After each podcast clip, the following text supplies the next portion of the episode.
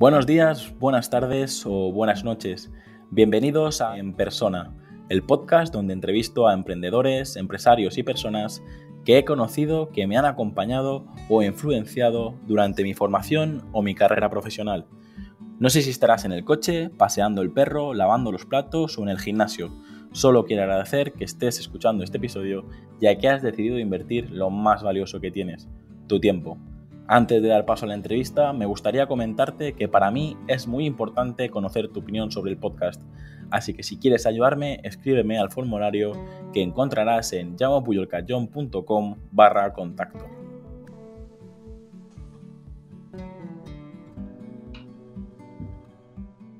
Bienvenido, Enrique. ¿Cómo estás? Pues muy bien, Jaume, aquí contento de estar contigo compartiendo este espacio. ¿Qué te parece si empezamos con las preguntas? Venga, vamos a por ello. Vamos con la primera. ¿Qué libro recomendarías y en qué formato te gusta leer? Eh, me gusta leer en formato libro físico, aunque de vez en cuando algún libro en digital también cae, pero me gusta mucho más el físico, poderlo tocar, eh, poderlo leer incluso, ¿no? Y además cada libro tiene, tiene su vida. Y así, libro que recomiende a la gente, Quizá ahora, mira, me viene a la cabeza ahora un libro que para mí ha sido muy importante, es un libro que se llama Cambio, que es de Paul Waslavich. Y es un libro que nos explica, nos habla de cómo las cosas cambian ¿no? y cómo determinados cambios a veces son un poco paradójicos y nos ayuda a entender un poco, pues eso, cómo las cosas van evolucionando en la vida y cómo podemos contribuir. Muy bien.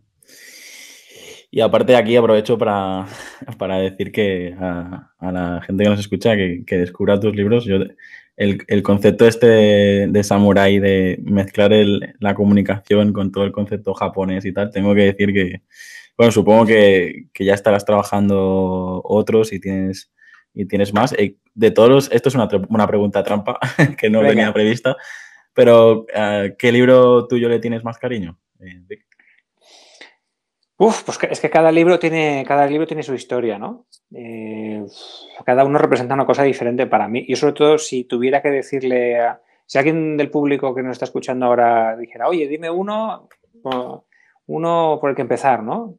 Eh, pues yo les recomendaría empezar por el principio o empezar por el final. El principio, yo diría uno que es como muy práctico, muy aplicable, ¿no? Que es tocar, tocar con palabras que es un libro muy orientado a comunicación práctica, que tenga impacto, generar influencia. Y luego, si busca algo quizá más profundo, casi le diría que empezara por el final, que es el último que he publicado, que se llama Mejor sin objetivos, que este nos ayuda a encontrar el, camino de vida, ¿no? Ya no solo para comunicar, sino para cualquier cosa que hagas en la vida, pues eh, saber muy bien por dónde empezar y saber muy bien cómo dirigirme por la vida para llegar al sitio que me, toca. Yo los, recomiendo, tengo que decir que este último, eh, solo el título me, me quedé que, como que no sabía muy bien si leerlo o no, porque yo siempre me, lo planeo todo, siempre tengo expectativas de todo, siempre, planifico todo.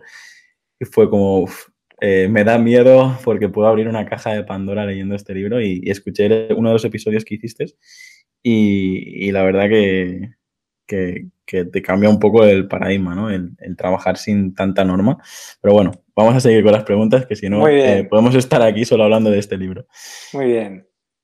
La siguiente pregunta, eh, Enrique, es si tienes alguna película favorita o alguna serie favorita.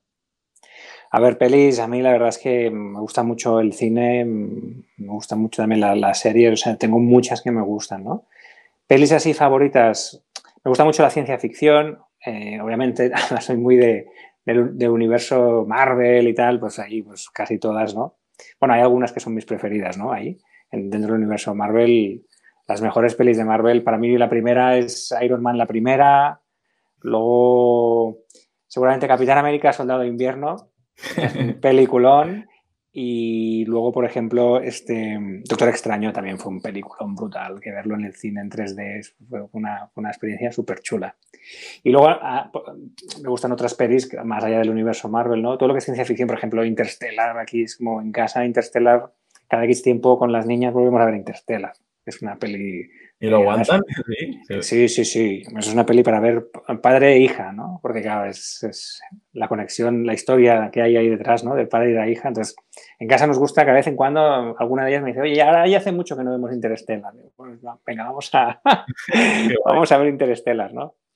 Y a nivel de series, pues mira, te diría una reciente que nos hemos chupado así, pim pam, muy rápida, el de Gambito de Dama, ¿no? Es de esta chica que juega ajedrez y tal. Es, muy chula, está muy interesante también. Ah, no la conocía. Tomo nota.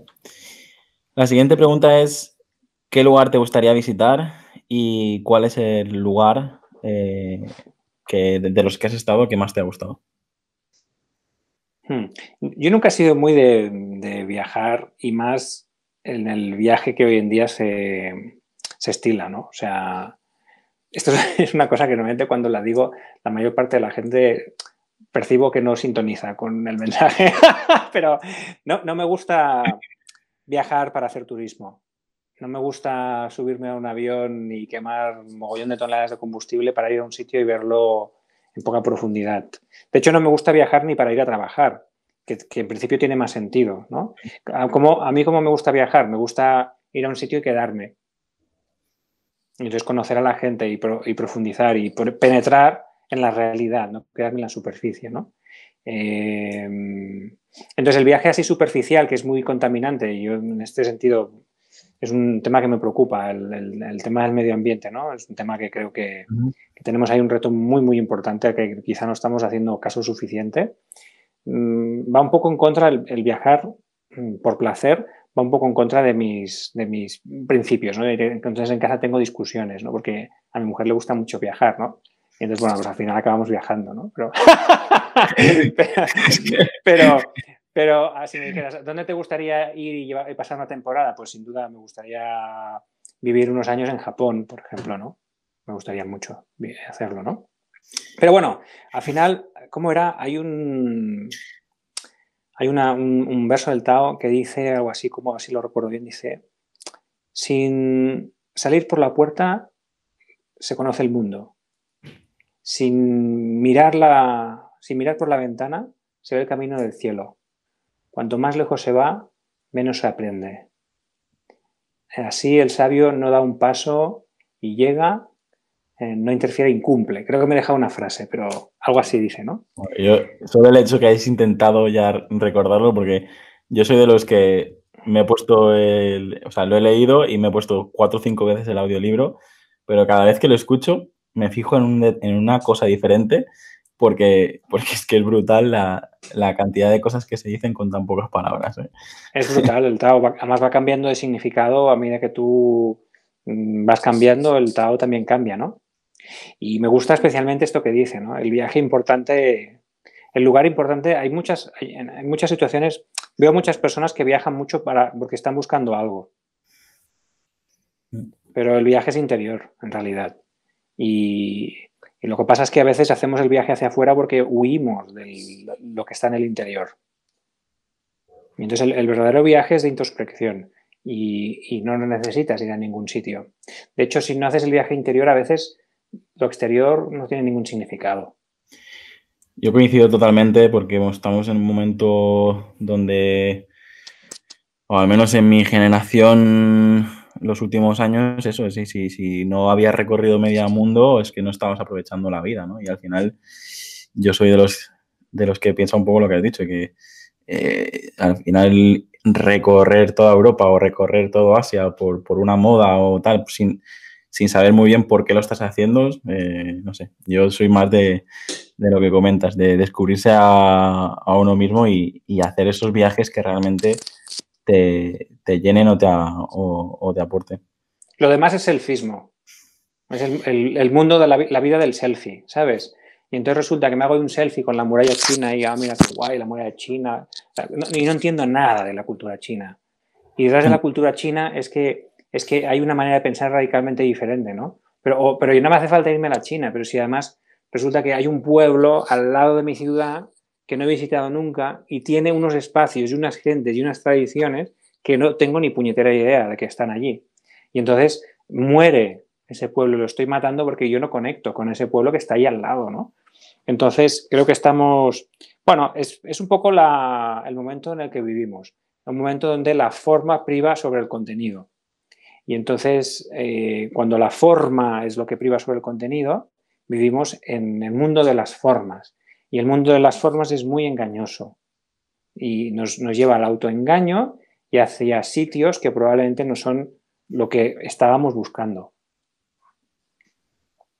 Siempre me pasa, me pasa mucho esto de, mientras estoy escuchando, tengo la sensación de que todo lo que he leído sobre, sobre lo que has escrito o, las veces que te he escuchado en otras entrevistas, tengo la sensación de que mientras hablas estoy escuchando otra vez esos, esos momentos y por eso me quedo medio parado. Pero es que es verdad, yo mismo, eh, esto que estás comentando, yo mismo eh, decía hace unos años a mi, a mi mujer, le decía, es que viene gente de todo el mundo a visitar Mallorca, a conocer Mallorca, y, está considerada una de las mejores islas del, mundo y nosotros no la conocemos. Hay alemanes, que, Hay, alemanes que, tienen tercera residencia aquí, que conocen, eh, que conocen mejor, o sea, y por eso nos propusimos, pues, cada fin de semana conocer un pueblecito, comer en un sitio diferente, visitar una cala diferente, una montaña diferente y al final, bueno, visto, me tendrá que, patrocinar eh, el, gobierno de las Islas Baleares, pero es una de las cosas que me gusta es que tienes el mar, tienes ciudad y tienes montaña, todo en, un mismo lugar. Sí, pues que tenéis una cultura en Mallorca que es, brutal y, conocer esa cultura en todos sus detalles, hasta cultura hasta náutica, ¿no? O sea, en las embarcaciones tradicionales de Mallorca, de, ostras, no, se lo acabas. Y no, no, pero me tengo que ir a, me tengo que ir a, yo que sé, a Taiwán o a, o a Vietnam. Siempre más, siempre hay como un destino. Tú oyes a la gente y ves que dices, mira, allá me los están enviando todos a Vietnam. Vale. Ahora mira, ahora los tour operadores les debe venir bien enviarlos todos a Grecia, porque ahora van todos a, van todos a Grecia. No, ahora los envían a todos a, a, Croacia. No, ahora es la temporada, o sea, notas cómo nos dejamos llevar un poco por, al final es como el prime time de los destinos, ¿no? Es decir, si se pone una, de moda una isla al sureste de Nicaragua y pues todo el mundo ahí, la explotamos, creamos negocios, creamos hoteles, la destruimos y luego ya otra. Y así. Otra. y así. Pero bueno, vamos a, a, seguir. Enrique, ¿qué, ¿qué retos todavía tienes pendientes de cumplir y de lo que has conseguido hasta ahora? De qué te, te ha hecho sentir más orgulloso. No tengo retos y si me pasa algún reto por la cabeza, eh, procuro entender qué estoy haciendo para marcarme un reto. No hay retos, no hay retos. Hay disfrute en la vida y ya está. Se han acabado los retos, ya esto lo tengo muy claro. Eh, y, y, orgulloso, no, orgulloso no me siento de nada. O sea, hay cosas con las que he disfrutado, hay cosas con las que me he realizado y, sencillamente pues el premio está ahí mismo en, la propia realización, ¿no? He disfrutado mucho mm, escribiendo una serie de libros, que estoy contento de, haberlos dejado escritos porque, pues sobre todo a nivel, pues, yo que sé, con mis hijas, ¿no? Pues cuando sean, cuando yo ya no esté, pues podrán leerles libros o podrán ver algunos vídeos que he colgado por ahí, ¿no? Entonces me gusta que, que, haya quedado, de alguna manera que eso haya quedado, pero el premio, por ejemplo, de escribir libros o de pensar en una idea nueva, un nuevo modelo, o el premio es, inherente, o sea, en el mismo proceso creativo yo ya me siento realizado, o el premio, por ejemplo, de, trabajar con gente es inherente, ¿no? Eh, no sé, eh, hace un ratito estaba con unos, con unos directivos de una, empresa inmobiliaria. He disfrutado tanto trabajando con ellos, ¿no? estábamos trabajando un, un tema de, liderazgo, ¿no? Y, y la gente se está implicando, están aplicando cosas nuevas, está teniendo resultado, ¿no? Pues el premio es inherente. Entonces, no, orgullo, mm, no especialmente. Y, me alegro de que no, porque si hay orgullo, es que en el fondo no estaba bien enfocado cuando abordé el tema. El orgullo es una cosa de. El orgullo es una cosa que tiene que ver con el resultado y es una cosa que tiene que ver con una, una métrica de uno mismo, ¿no? Medirse a uno mismo en comparación con algo. Entonces es como que estás buscando el valor eh, que tienes. Si estás buscando el valor es que no lo tienes. no lo has encontrado. Pero si no, no lo buscarías, ¿no? Entonces, eh, procuro cada vez más y, me voy encontrando así que las cosas surjan de, manera natural, espontánea y que yo pueda sencillamente aportar el fruto que, llevo dentro eh, de una manera orgánica y ahí es donde encuentro la felicidad cada día. Me, me, cuesta, o sea, admiro tus palabras porque ya, lo, ya, ya te había escuchado y tal, pero me cuesta un montón aplicarlo a, a mí mismo. Es decir, creo que vivimos tan contaminados de, lo que te decía antes, de ponerte objetivos, metas, eh, resultados, compararte con el negocio de al lado, eh, estar pendiente de, analizar todo lo de tus clientes, eh, el equipo y, venga, y, mucho, sí, mucho y mucha mejora continua, pero, pero incluso, incluso obsesiva. Y este, este método de disfruta, creo que es muchísimo más sano. No, hubiese perdido tanto pelo. creo que tú lo tienes todo. bueno, por ahora, pero vaya, va cayendo también. Así que bueno, eh, vamos con la siguiente pregunta. ¿Con qué te pasa el tiempo volando? Eh, ya sé que intentas disfrutar de cada momento, pero ¿qué haces en tu día a día que, que te, haga disfrutar del tiempo libre, aparte de ver cine con, tus hijas? Bueno, me gusta mucho eh, escribir, eh, escribir como una manera de, crear, de crear. O sea, yo, el, digamos, mi, yo siempre he aprendido creando. Normalmente sueles pensar que aprendes, se aprende de muchas maneras, no solo leyendo, buscando tal, sino, por ejemplo, a mí cuando más aprendo es cuando creo cuando percibo que hay algo, percibo algo, algo, hay algo, hay alguna, algo que, percibo, que me doy cuenta que existe por ahí, y entonces empiezo a darle forma, forma, forma, forma, hasta que al final, de alguna manera, te llega una descarga que lo ves clarísimo, ¡pam! Y dices, ostras, ahora he aprendido algo. Y viene por el proceso creativo, que es el proceso creativo en realidad es un proceso muy, mucho más pasivo de lo que parece, ¿no? La gente suele pensar que creas como que te esfuerzas a tal, ¿no? En realidad Em, la, creatividad, como yo la experimento, como yo la vivo, es un proceso de, un gran vacío, de observar, observar lo que viene y lo que se descarga, ¿no? Incluso alguna vez digo que alguno de mis libros no me siento responsable, es como si me lo hubiesen escrito, ¿no? Es como me ha llegado la... Y es, es, raro, es una sensación rara, estás escribiendo, pero es, ¿esto lo estoy diciendo yo o esto me lo he captado de algún sitio? ¿De dónde sale esto, no? Entonces disfruto mucho creando Disfruto mucho también en momentos de conexión profundo con, otra persona. Cuando hay una conexión profunda, porque estemos teniendo una, conversación mm, donde realmente estamos presentes, hay momentos en los que casi yo diría hay una transmisión de pensamiento. Mm, casi muchas veces puedo percibir lo que me va a decir antes de que me lo diga la persona. Incluso a veces se produce una transmisión de, emociones o sensaciones. Hay, hay alguna vez Alguna vez me ha pasado, por ejemplo, con algún cliente, algún proceso de coaching, que eh, está pensando en algo y me lo va a decir, y entonces se me pone la piel de gallina y digo, eso, eso que estás pensando ahora, ¿no? No, ¿cómo sabes que estoy pensando algo? No sé, lo intuyo, ¿no? Pero, joder, la piel de gallina, he notado algo, ¿no? O sea, esos momentos de, profunda conexión están, me, hacen sentir muy bien, me hacen sentir en, conexión con el, con el mundo, ya no solo con la persona, ¿no? Y luego disfruto mucho también haciendo deporte y, y dentro del deporte, pues me, interesan mucho las, artes marciales en general. Eh, y, me lo paso bien, pues conociendo distintas artes marciales, practicando. Me resulta muy, muy interesante porque la, digamos, las artes marciales son una forma de comunicación también, que es un poco el terreno que yo trabajo. Y de hecho, por eso, por ejemplo, tengo el modelo Samurai que tiene que ver con comunicación y arte marcial, ¿no? y cómo las artes marciales en el fondo son una manera de, solucionar el conflicto eh, y en muchos casos muchos de los principios que hay en el arte marcial luego son aplicables a, la pura comunicación verbal, ¿no? Entonces estas, en estas cosas en lo que me, lo paso bien.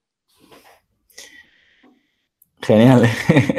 Yo te digo que esta parte que tienes de, poder disfrutar en diferentes eh, áreas de, tu vida y no, no, me, no, esperaba, o sea, sí que sé eh, todo el concepto japonés, artes marciales y todo por el libro, pero no que lo que no que lo practicases o que te gustase practicarlo. Me era más, a lo mejor digo, a lo mejor es más una investigación. Es que el eh, cuerpo, el cuerpo es otra dimensión con la cual aprendemos. Y entonces hay conceptos que los puedes aprender mm, con la mente, cognitivo, pero no, no los has aprendido del todo. Y, cuando las, las, practicas físicamente, Entonces entras en otra dimensión donde coges toda una perspectiva nueva que te ayuda a enriquecer la dimensión mental, la dimensión emocional, ¿no? Entonces, la corporalidad es muy importante y, llevar el aprendizaje a la experiencia física es para mí trascendental, ¿eh? Es muy importante. Al final, eh, controlar esta, esta parte de la salud física, la salud mental, la salud emocional, la salud espiritual, son, es un ejercicio que tengo pendiente porque al final es como lo que te decía antes, te intentas marcar objetivos y, intentar hacerlo todo bien y al final eh, no, es, complicado, ¿no? Intentar... Pero, pero a ver, ¿para qué te marcas tantos objetivos, Llama? Cuéntanos. Que tú aquí vas entrevistando a todo el mundo, pero tú no cuentas. A ver, ¿tú para qué te marcas tantos objetivos? No, pero es, esa sensación de de eso, decir, bueno, mm, el reto de ser un buen padre, el reto de ser un buen empresario, el reto de ser un, buen proveedor, el reto de ser un buen y si, y si fueras un, y si fueras un mal padre, ¿qué pasaría? Hombre, pues que me decepcionaría a mí, primero porque es uno de mis principales objetivos, el, ser capaz de disfrutar de, mi familia y de, de mi hijo. ¿Qué quiere decir? ¿Qué quiere decir ser un mal padre? ¿Qué sería ser un mal padre? Pues no dedicarle tiempo, no atenderle, no disfrutar eh, de, este, de estos primeros años que, que crece que crece súper rápido y que ves cómo aprende y ves cómo, o sea, yo, no sé, por ejemplo, la situación que estamos viviendo ahora, pues el, poder disfrutar eh, estos momentos y el poder delegar los negocios, el poder teletrabajar y tal, pues es, eso, es una... Dedicarle, dedicarle tiempo sería entonces a tu hijo. Eso es el buen padre. Espérate que tampoco quiero que me hagas aquí una sesión de coaching. No, pero mira, ya verás, no, porque esto es interesante, porque al final esto es la clave de todo. Podemos hablar de, conceptos en teórico, pero aquí lo importante son los conceptos reales, los que vivimos, ¿no? Eso es lo que te decía de experimentar las cosas, ¿no? A ver, si yo te pregunto, ¿qué es mejor? Ver a mi hijo mm, cuatro horas al día, pero no hacerle ni puñetero caso porque no estoy.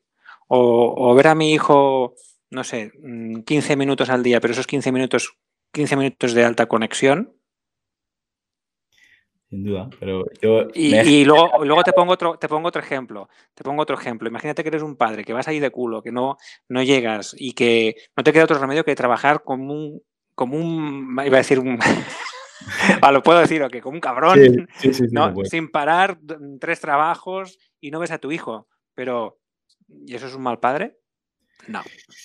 No, mal padre no, pero sí que luego eh, viene el hecho de, porque lo he visto con muchos clientes, que tengo la suerte de haber, de, haber trabajado con, con, clientes que me doblaban la edad y, y, ver, y ver que su testimonio era, llevo 40 horas dedicadas a este negocio y, y no he visto, voy a ser abuelo y no he visto ni siquiera crecer a mis propios hijos, pues a mí eso me marcó desde muy pequeñito y siempre me he propuesto eso. O sea, sé que suena muy tópico, pero es la realidad. Es decir. Eh, ¿Sabes por qué le pasó esto a este señor?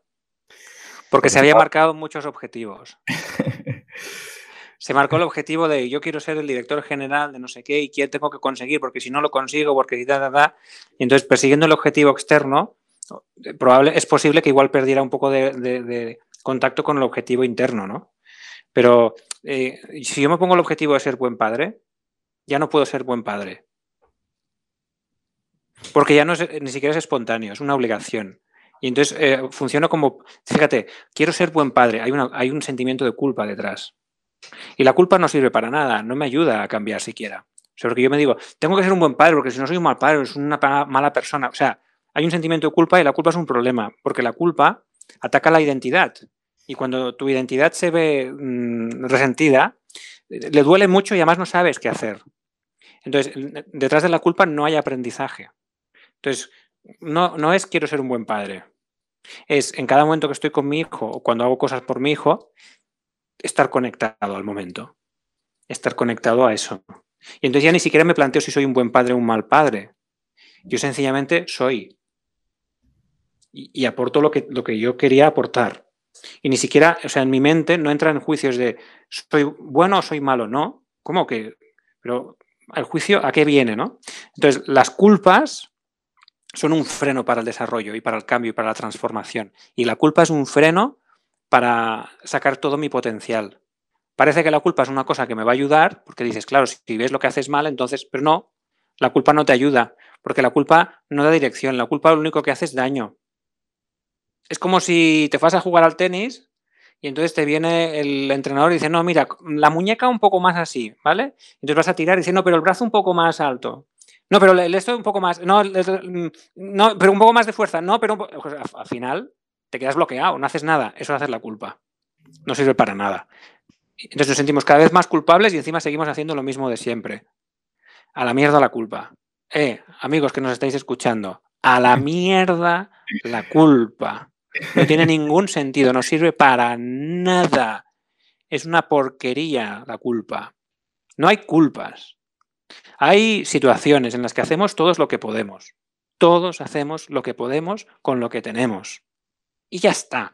Entonces, si estamos tranquilos y, hacemos lo que podemos, salen cosas interesantes. Si estamos intranquilos porque hay culpa, porque... Entonces, ya no soy yo, no funciono a mi pleno rendimiento.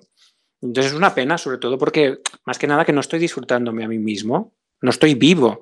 Yo estoy vivo cuando yo funciono en mi máximo rendimiento, cuando yo estoy entregando de manera natural y espontánea lo que llevo dentro en cada momento.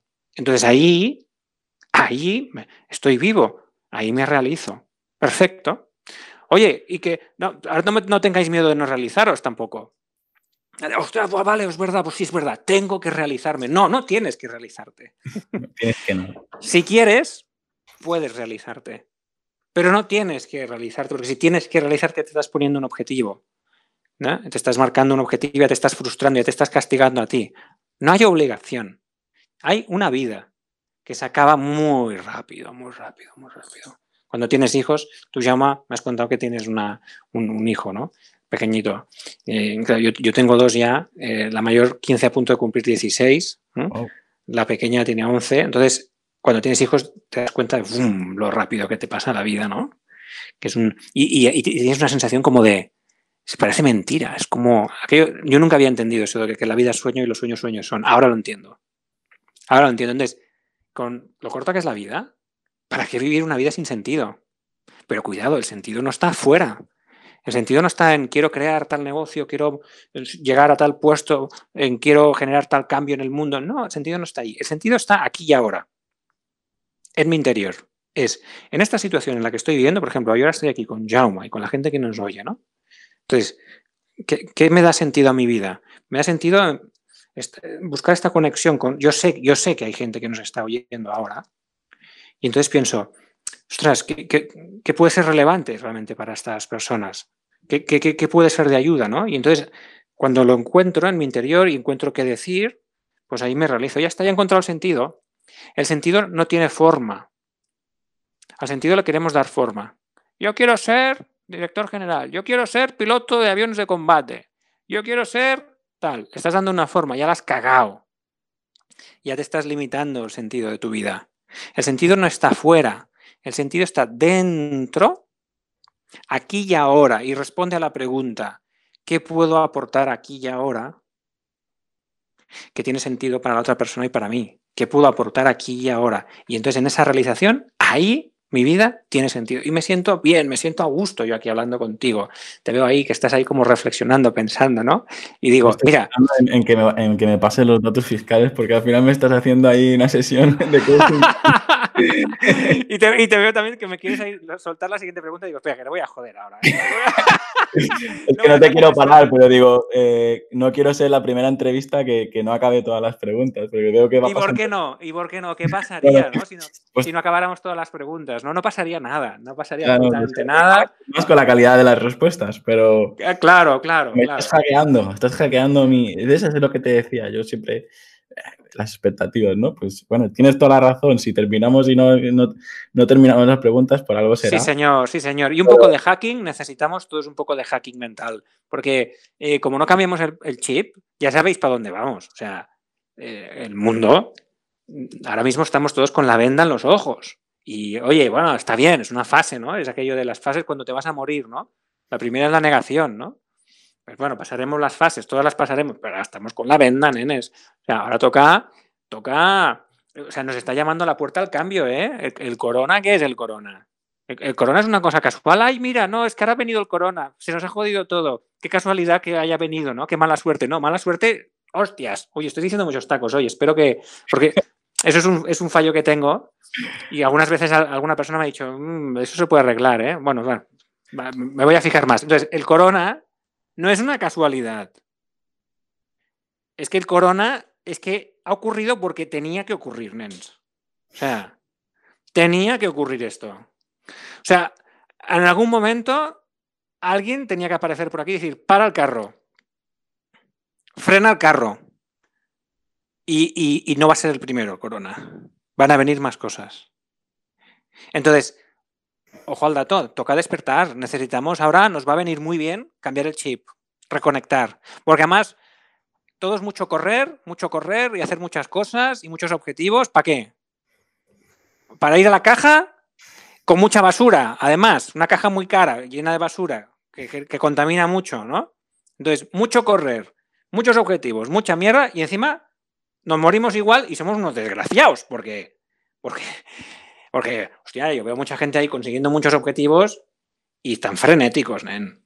Estamos frenéticos. En las empresas vamos todos como locos para hacer mil cosas y ahora con el COVID todavía más, que no estamos entendiendo el mensaje. El mensaje, mira, el mensaje del COVID es muy claro. El, COVID, el código ADN del COVID, eso es, es guadenina, citosina, tal, vale, bien, bien, bien. Pero si tú entiendes el código desde un punto de vista de información, digamos, dentro del sistema este de vida que estamos viviendo, el mensaje del COVID es muy claro, es, nens, nenas, paraos o morir. Paraos o morir, porque si no os paráis ahora y morís ahora, moriréis más tarde. Esto es lo que dice el COVID.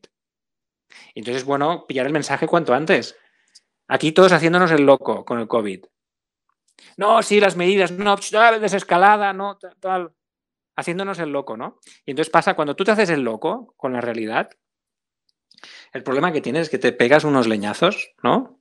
En el libro del Samurai, me parece recordar una frase de algo así que decía yo, Digo, es, mm, así es la realidad y, está escrito con fuego. O sea, la realidad es así y como es la realidad está escrito con fuego. Por eso los ciegos no lo ven, pero se queman igualmente. Entonces, me da igual que estemos ciegos. o sea, nos vamos a pegar el trompazo igual. Entonces, ahora toca hacking mental total.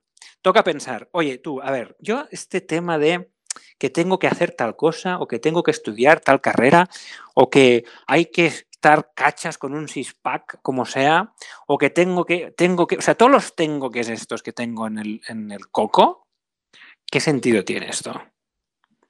¿Qué sentido tiene? ¿Tiene algún sentido? ¿O lo que tiene sentido es que yo ahora mismo en esta realidad que estoy viviendo aporte algo que tenga un valor para la gente, ¿no? ¿El foco quién es aquí? Esta es la gran pregunta que, toca en este momento histórico. ¿El foco cuál es ahora? ¿El foco soy yo? ¿O el foco es la realidad? El mundo en el que estamos viviendo.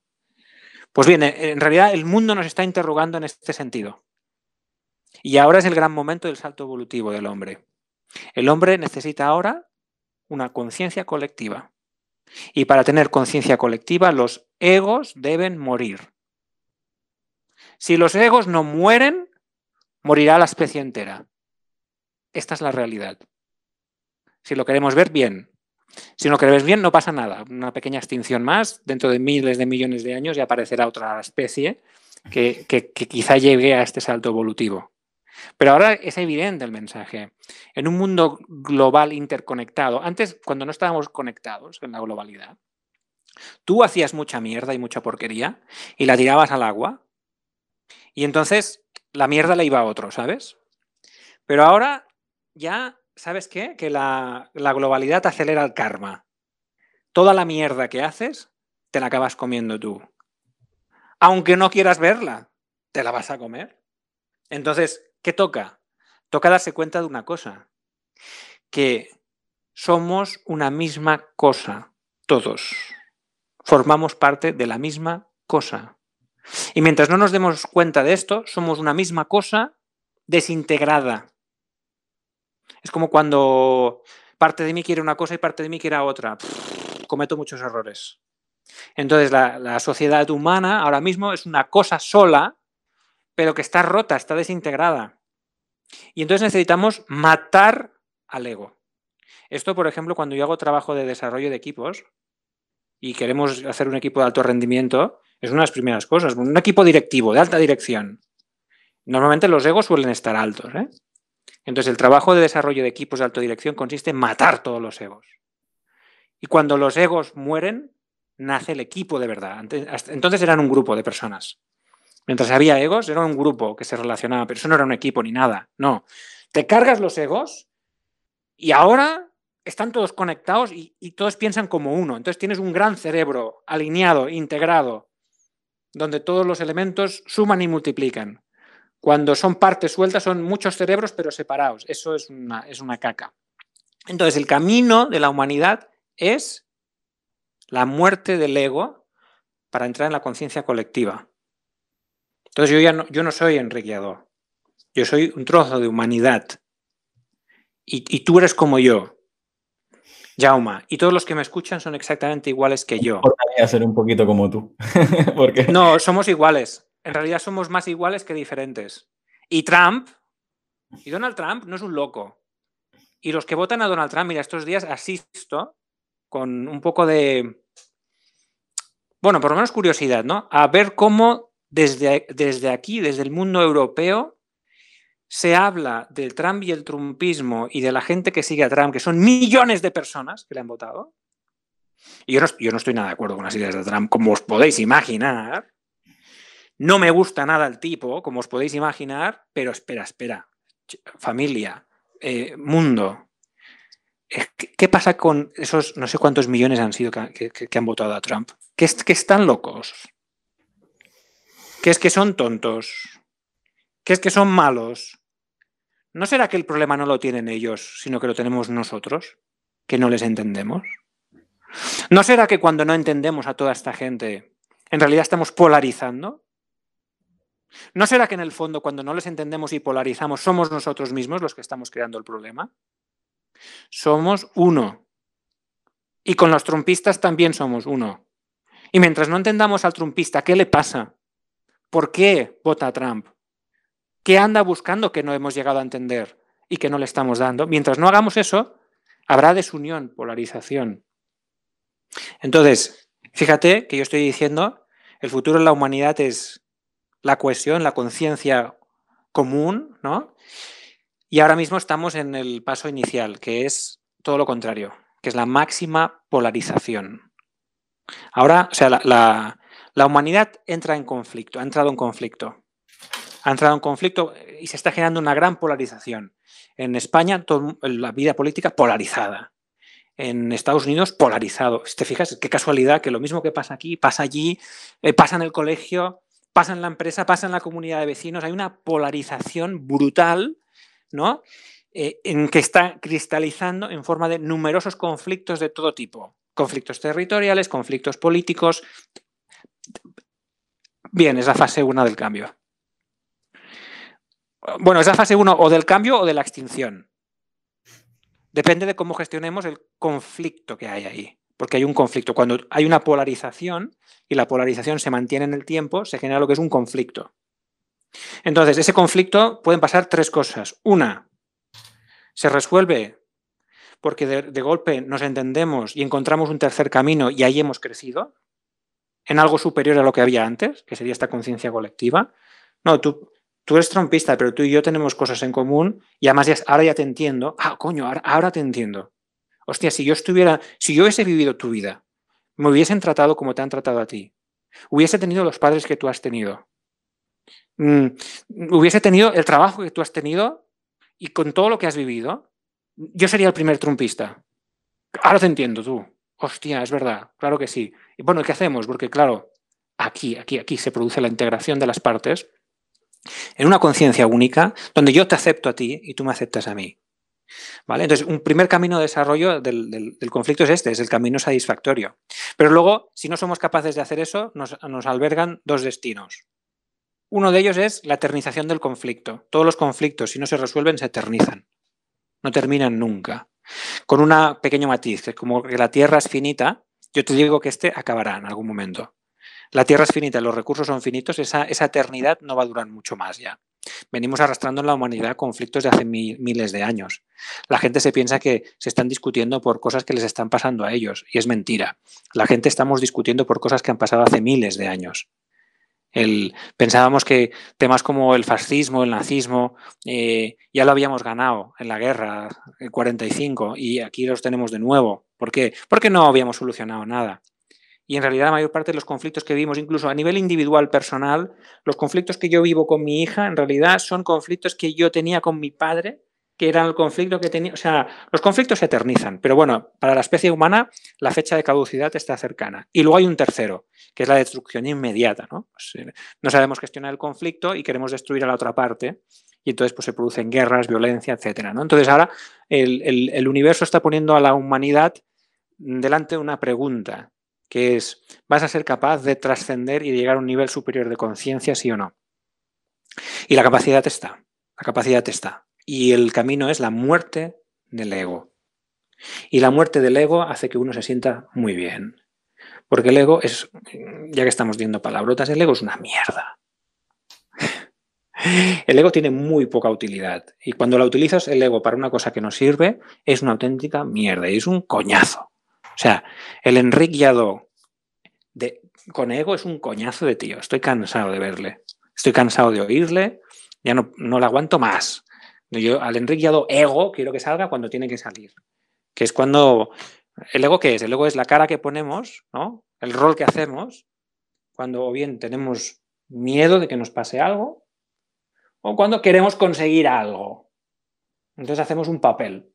Y ese es el ego. Estoy hasta el gorro del Enrique Yadó que tiene miedo, estoy hasta el gorro del Enrique Yadó que quiere conseguir cosas cuando no es necesario. Yadó que tiene miedo cuando no es necesario me va a poner enfermo, tú. Porque está el Enrique Yadó ahí pensando, ay, voy a quedar bien, ay, mm, qué imagen voy a dar, ¿no? Y entonces ahí el run run ahí en la tripa, déjame tranquilo. Sal, Enrique Yadó del miedo, sal cuando te persiga un tío con un cuchillo por la calle, entonces sal y dame energía para salir corriendo. Ese es el Enrique del miedo. Ese te quiero entonces, pero si no, déjame tranquilo ya, hombre, ya. O el Enrique de quiero, quiero ser un gran comunicador y quiero que mi mensaje llegue a mucha gente. Vete a la mierda con tu mensaje y con tus historias. A quien le interese el mensaje, quien, le interese el mensaje lo escuchará y quien no le interese no lo escuchará porque le importa un pepino el mensaje que tienes que dar. Déjame tranquilo ya, Enrique Yadó. no me taladres. Enrique, yo creo que, mira, te, voy a comprar la idea de, bueno, saltarme el guion y adiós a las preguntas, que eso pensaba que nunca ocurriría, pero ha ocurrido. Ya no te queda más remedio. A mí no me queda más remedio. Pero, sí que no estoy de acuerdo, o sea, estoy de acuerdo en, los últimos 20 minutos que todo lo que has compartido, pero sí que es verdad que es esta parte contradictoria, al menos mi manera de funcionar, como, con lo que estás comentando, si tú no tienes ese pequito, ese pequeño ego para tener este propósito de, empezar a comunicar, ¿cómo narices eh, te das a conocer? ¿Cómo narices consigues que las empresas eh, conecten contigo, sepan que tienes esa credibilidad? Es decir, algo sí que tendrás que, trabajar o cuidar para, para poder vivir precisamente de comunicar y de. Y, eso, es lo que te digo. O sea, por un, por un lado, mm, entiendo todo lo que has dicho y ojalá fuera capaz de aplicarlo. Y, creo que solo es, se trata de proponérselo. Pero por otro lado, es esa contradicción de, ok, la cuenta está cero, empieza a comunicar, nadie te hace caso, nadie te, te valorará. Si no tienes ese pequeño ese, pequeña, esa pequeña fe en ti de, empezar a creértelo, la, visión y, la misión que siempre hablamos, ¿no? O sea, sin esa misión, sin esa visión, sin esos valores, para mí eh, es, jodido. Si no te lo crees tú mismo, ¿quién se lo va a creer, no? No sé, de esto podríamos hablar también durante horas, pero cuando yo trabajo una marca, lo primero que hago es, es, conectar con la visión que tiene el empresario, conectar con ese propósito principal, conectar con la misión y crear, o sea, descubrir cuáles son los valores, esas fortalezas que sí que realmente harán que, que, esa marca se posicione donde quiere posicionarse, ¿no? Sin objetivos, sin metas, sin, sin esa motivación, sin ese, o sea, pues, supongo que necesito escucharte bastante más o leerte bastante más para entenderlo, pero eh, entenderás que no, no me parezca sencillo. Sí, no, a ti, a ti y a la mayor parte de la gente, porque eh, vivimos en la cultura del objetivo, de la visión, de la misión. Hay como una, hay toda una cultura de coaching establecida que dice, no, tú tienes que tener un objetivo en la vida. Tú tienes que tener una visión, tienes que tener una misión. y es una. Tu, tú tienes un propósito, que es compartir todo lo que estás compartiendo hasta ahora. El propósito lo estoy realizando ahora, sin, sin proponerme nada. Sencillamente lo hago. Si yo ahora pensara, hostia, tengo que explicar más cosas o tengo que ser capaz de acertar porque tengo que, quedar bien, a la gente le tiene que gustar, entonces haría una entrevista todavía más, más mala que la que estoy haciendo, ¿vale? Con más palabras. Todavía peor, sería peor incluso que lo que la gente está escuchando ahora, ¿no?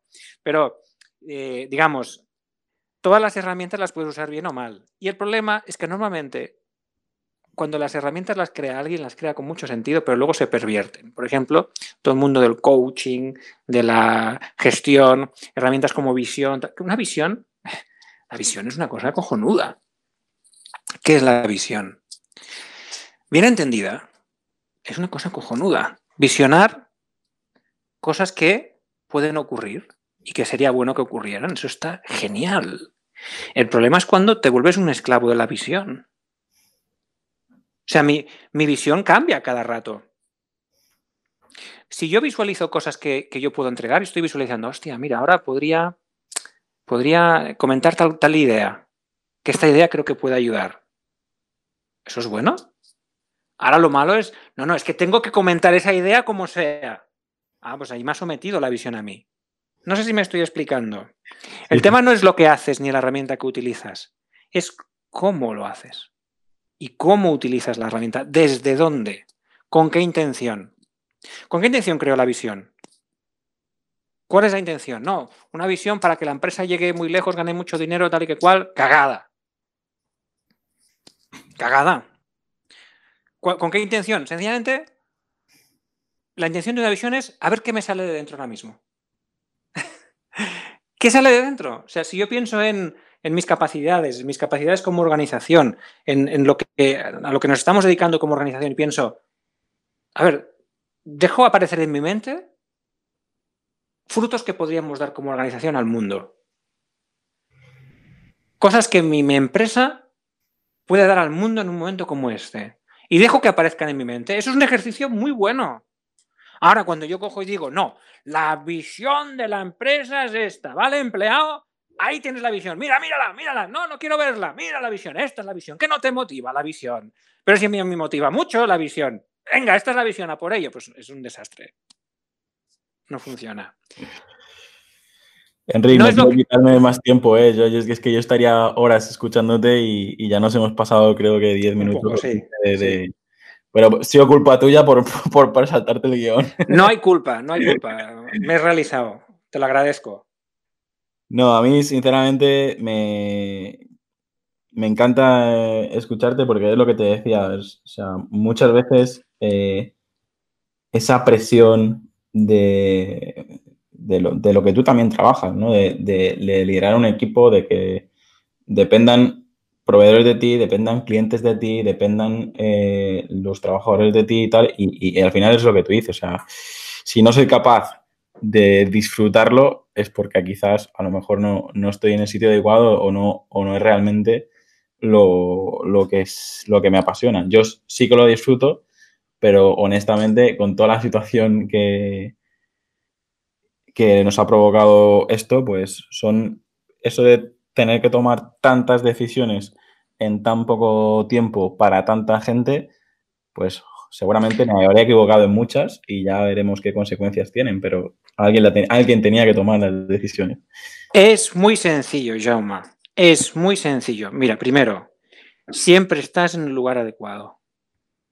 No hay otro. O sea, me da igual que, siga, que sea adecuado o inadecuado. Es el único lugar y el único momento donde hay posibilidad de realización. El lugar siempre es el adecuado, es el que te ha tocado, es el adecuado, te ha tocado, nen, es ese. Siempre estoy en el lugar adecuado. Segundo, ¿adecuado para qué? Se reduce a algo muy sencillo. No hay obligaciones, solo la posibilidad de ser persona. Todo se reduce a algo tan sencillo como quiero ser persona. Me voy a permitir ser persona. Y voy a permitir a los demás que sean persona. Y esa es la solución a todo. Dicho de otra manera, en un mundo tan complejo como el que vivimos, en una situación como, tan compleja como la que vivimos, la solución es muy sencilla. Ser persona. Es lo único necesario y lo único posible. Fíjate qué sencillo es.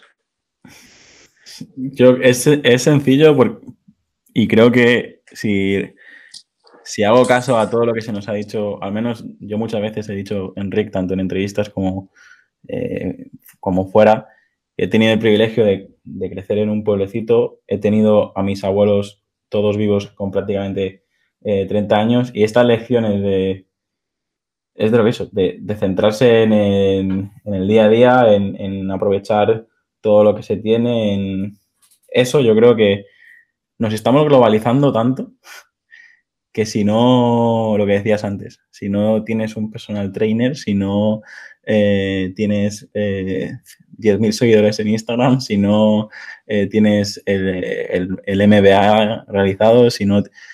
Y al final eh, no sé, creo que me vas a obligar a escuchar esta entrevista varias veces. Porque, porque bueno, para mí, ya te digo, voy a, voy a ir concluyendo porque no quiero quitarte más tiempo, pero por mi parte sería, sería un placer poder, poder recuperar una otra conversación. Por supuesto, lo haremos. Acepto, acepto que hayas eh, derrumbado todo el, el guion pero como tenemos que cerrar de alguna manera, porque al final ya no, ya no hay orden, sí que me gustaría preguntarte esto, que mm, ¿dónde te podemos encontrar? ¿Qué, qué, eh, qué podemos hacer para saber un poquito más, uh, más de ti? Y, y, si quieres comentar algo más a, la audiencia que nos escuche, al final son emprendedores, son empresarios, soy consciente de que si a mí me ha servido todo lo que has dicho, a ellos también, porque al final... Eh, eh, tenemos muchos puntos en común, pero eso, me gustaría que si puedes dar algún consejo, algún mensaje a, los emprendedores, pero ese emprendedor no, al que emprende por necesidad y el que emprende con, una pasión, ¿vale? Es decir, eh, no estamos hablando tampoco a lo mejor del empresario ya de, evolucionado. Pues mira, mi, mensaje sería, conectando con lo que hemos dicho antes, ¿Estás en el lugar correcto? ¿Tu aportación es necesaria? Em, pon el foco fuera, no dentro, para saber cuál es tu aportación. Hay mucha gente ahora que necesita mucha ayuda, que necesita mm, que las cosas funcionen mejor. Eh, como empresario, como, como, como emprendedor, eh, en tu interior hay muchas cosas que puedes aportar a los demás y ahí está, ahí está el camino. Y tranquilo, porque el, destino final eh, se muestra por sí solo, siempre y cuando vayamos entregando ese valor que tenemos a los demás. Y todos tenemos valor que entregar.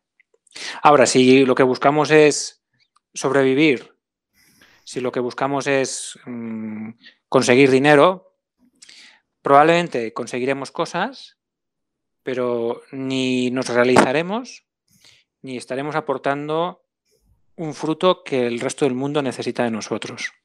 Entonces, esa conexión entre el interior y el exterior, que es la realización, la empresa, el emprendimiento, no es una cosa para mí, es más para los de fuera que para mí, es más para mis clientes, es más para mi equipo que para mí. Y ahí es donde encontraré el camino. Ahí es donde, ahí es donde podré ser persona. Y cuando sea persona me encontraré a mí mismo.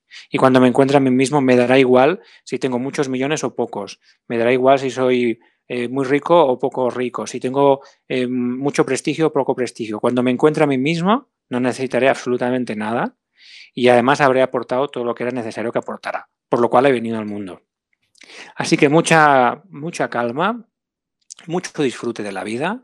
Nos toca a cada uno circunstancias diferentes, pero estamos ahí por alguna razón y, estoy convencido que todos nos, realizándonos todos, es realmente alucinante el lugar al que puede llegar una civilización como la humana, si todos nos realizamos y somos personas. No me lo puedo. No hay nadie aquí que se pueda imaginar dónde podemos llegar siendo seres humanos. Pues lo dicho, muchísimas gracias y supongo que tienes redes sociales, estás presente mínimamente. ¿Dónde, ¿Dónde, te podemos encontrar la gente que quiera seguir escuchándote? Porque yo creo que, eh, la gente que, ha escuchado este episodio es imposible. Al menos en mi caso, a mí me ha llegado muchas cosas de, de las que has dicho y tengo esa necesidad de, seguir eh, conversando contigo, pero no quiero eh, robarte más tiempo. Sí que me gustaría que dijeras eso. O sea... Sí, pues mira, en las redes estoy por todos lados, o sea que si estás en LinkedIn, pues me buscas y yo siempre te, doy que, te digo que sí a la solicitud de amistad en Facebook también, si me dices, bueno, el Facebook estoy un poco bloqueado porque no me deja coger más amigos, pero bueno, eh, o sea, todas las redes me, tú me das, yo, yo, vamos, yo te acepto y luego eh, si quieres vídeos con contenidos y tal, que los suelo publicar en las redes, pero también directamente, si te suscribes al canal de YouTube que tengo, ahí voy colgando algunos vídeos. Y luego, por supuesto, pues si quieres profundizar ya con profundidad, pues sí que te recomendaría al que nos esté oyendo, pues alguno de los libros y, ahí el libro pues es ya es una experiencia un poco más, más profunda, ¿no? Con, con un poco los mensajes que, que, voy dando. Pues, Enrique, por mi parte nada más y, mucho más, porque no sé cómo, cómo, terminar esta entrevista, pero sí que normalmente le pregunto para poner el título a, al episodio, le pregunto al, invitado cuál es el, lema que le define. Eh, yo por aquí me he quedado con el concepto de aprender creando, que si me lo compras pondré ese y si no, pues me dices uno mejor y, lo, lo, cambiamos, pero si no pondré ese. Aprender creando me gusta. También me gusta que la felicidad es ser persona. Ese también me gusta. Es ser persona, todos somos personas y, a muchos se nos olvida. eso, eso, eso es. Es, complejo.